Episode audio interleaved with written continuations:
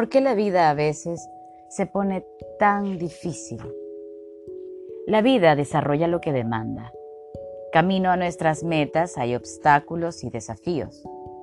Toda senda tiene obstáculos y cada superación nos fortalece. Todo cambio positivo conlleva un tiempo de inquietud mientras pasamos de un nivel al siguiente. Los obstáculos separan comprometidos de esperanzados y tornan hacedores a los soñadores. Los dones de la vida vienen envueltos en dificultades y demandas.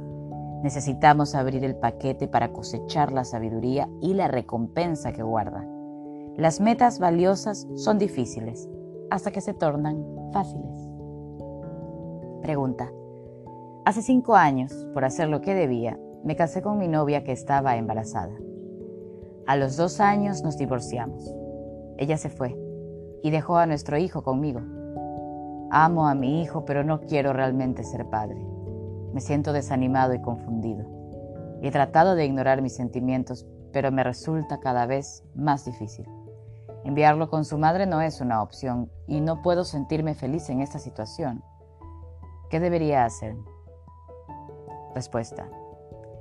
Quizá tu padre no fue un gran modelo de rol. O quizá dudas de tu capacidad para ser padre. ¿Qué padre no ha tenido dudas?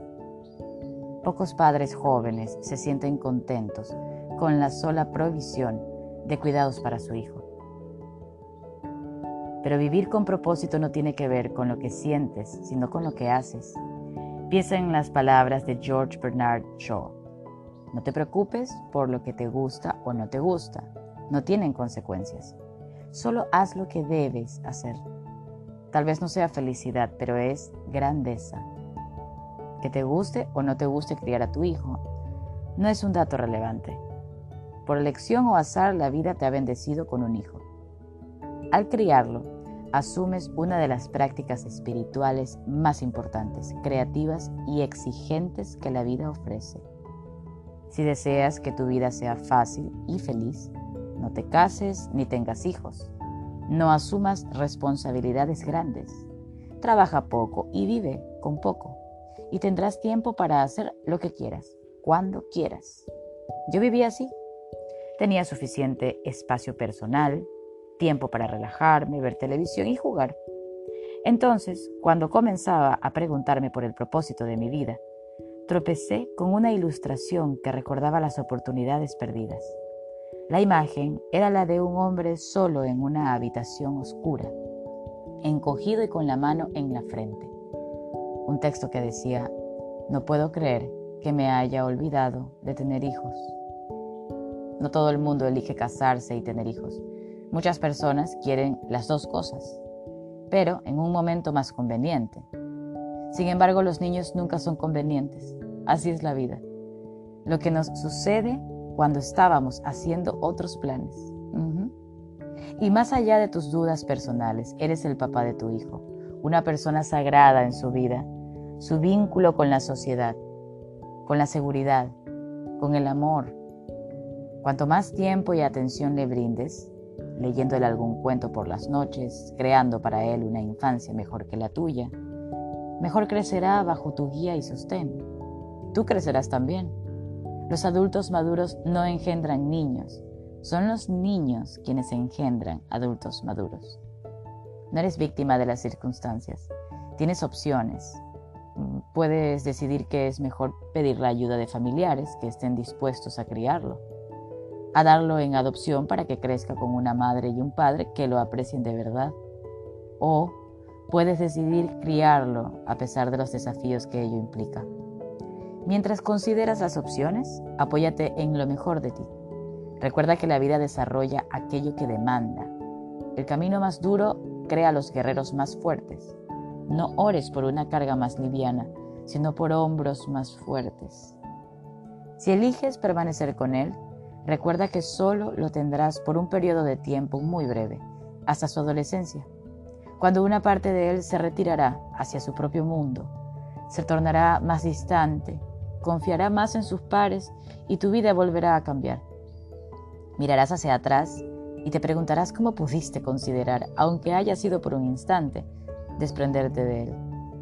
Te hablo de padre a padre. Los años pasan tan rápido. Disfrútalo mientras puedas. Pregunta. Padezco de atención deficitaria. ¿Mm? Una enfermedad que me afecta toda la vida. Intento empezar proyectos pero nunca los termino. Me siento muy frustrada porque hay muchas cosas que quiero hacer. Me gustaría tener más capacidad de atención, pero no estoy segura de que la meditación y la medicación puedan ser mi respuesta. ¿Puedes contarme cuál es tu perspectiva? Respuesta. Todos tenemos dificultades de atención. Nuestra capacidad para concentrarnos es cuestión de grados y cada uno entra dentro de un espectro que puede variar según el momento. Y la vida es una serie de momentos. No necesitas prestar atención a más de un momento por vez. Ya sea que emprendas un viaje, leas un libro o construyas una biblioteca, que realices una tarea dando pasos cortos o largos, no hace diferencia, siempre y cuando persistas hasta alcanzar tu destino. Puedes convertir tu desventaja en ventaja como en el ejemplo de Koichi Toi, un muchacho enfermo de asma que se convirtió en maestro de Aikido, un arte marcial, y durante años viajó por el mundo enseñando su increíble control de la energía y de la respiración. Cierta vez lo vi tomar una inhalación profunda y exhalar junto a un micrófono durante dos minutos sin detenerse, para terminar con un grito Kochi Toei salió de su pozo y trepó a la cumbre. Abundan las historias por el estilo y tu vida puede convertirse en inspiración. Los pollitos se fortalecen a medida que picotean y se abren camino a través del cascarón. Si nosotros abrimos el cascarón para evitarles o aliviarles la lucha, la mayoría muere. Cuando una jirafa nace, cae cerca de dos metros desde el vientre de su madre hasta el suelo, por lo general de espaldas. Entonces rueda hasta poner las patas bajo su cuerpo. Cuando intenta levantarse, la madre lo patea y lo tira. Intenta otra vez y el mismo violento proceso se repite. Cuando finalmente logra ponerse de pie sobre sus patas enclenques, la madre la patea una vez más para hacerla caer y debe levantarse de nuevo. En la vida silvestre, las jirafas jóvenes deben aprender a pararse rápido para permanecer con la manada la adversidad provoca por la madre fortalece a la recién nacida y de algún modo le salva la vida. Si nuestras adversidades devienen en una maldición o una bendición, depende de lo que hagamos con ellas. A veces no hay más remedio que jugar bien una mano dura, y hay manos más duras que las nuestras. Un antiguo adagio dice, lloré porque no tenía zapatos, hasta que vi a un hombre sin pies. Conocí un hombre sin brazos que pintaba hermosos paisajes con los pies. Un compañero mío cuyas piernas habían quedado tullidas por la poliomielitis ganó varias medallas de gimnasia en las anillas. Por lo tanto, haz lo mejor que puedas y luego más. Cuando empezaste, caminar no era fácil, pero mira ahora cuán lejos has llegado. Toda lengua fue alguna vez nueva hasta que se convirtió en segunda naturaleza.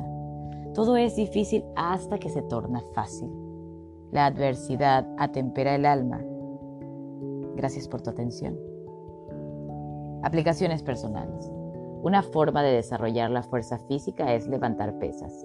Una forma de desarrollar la fuerza espiritual es enfrentar desafíos. Los retos que nos proponemos en la paternidad, la profesión, los deportes, los pasatiempos y otras actividades sirven para crecer y aprender. Si la pesa es liviana, nos desarrollamos poco. Si es muy pesada, podemos lesionarnos por el esfuerzo. Como en todas las cosas, la clave está en el equilibrio. Las demandas equilibradas traen crecimiento equilibrado. Entonces, haga una lista de cinco desafíos que haya enfrentado en cualquier área de la vida Observe qué cualidades o fortalezas desarrolló como resultado. ¿Hubo alguna adversidad, demanda o desafío en su vida que no haya desarrollado su carácter, fuerza o sabiduría? ¿Qué nuevos desafíos le esperan en su crecimiento?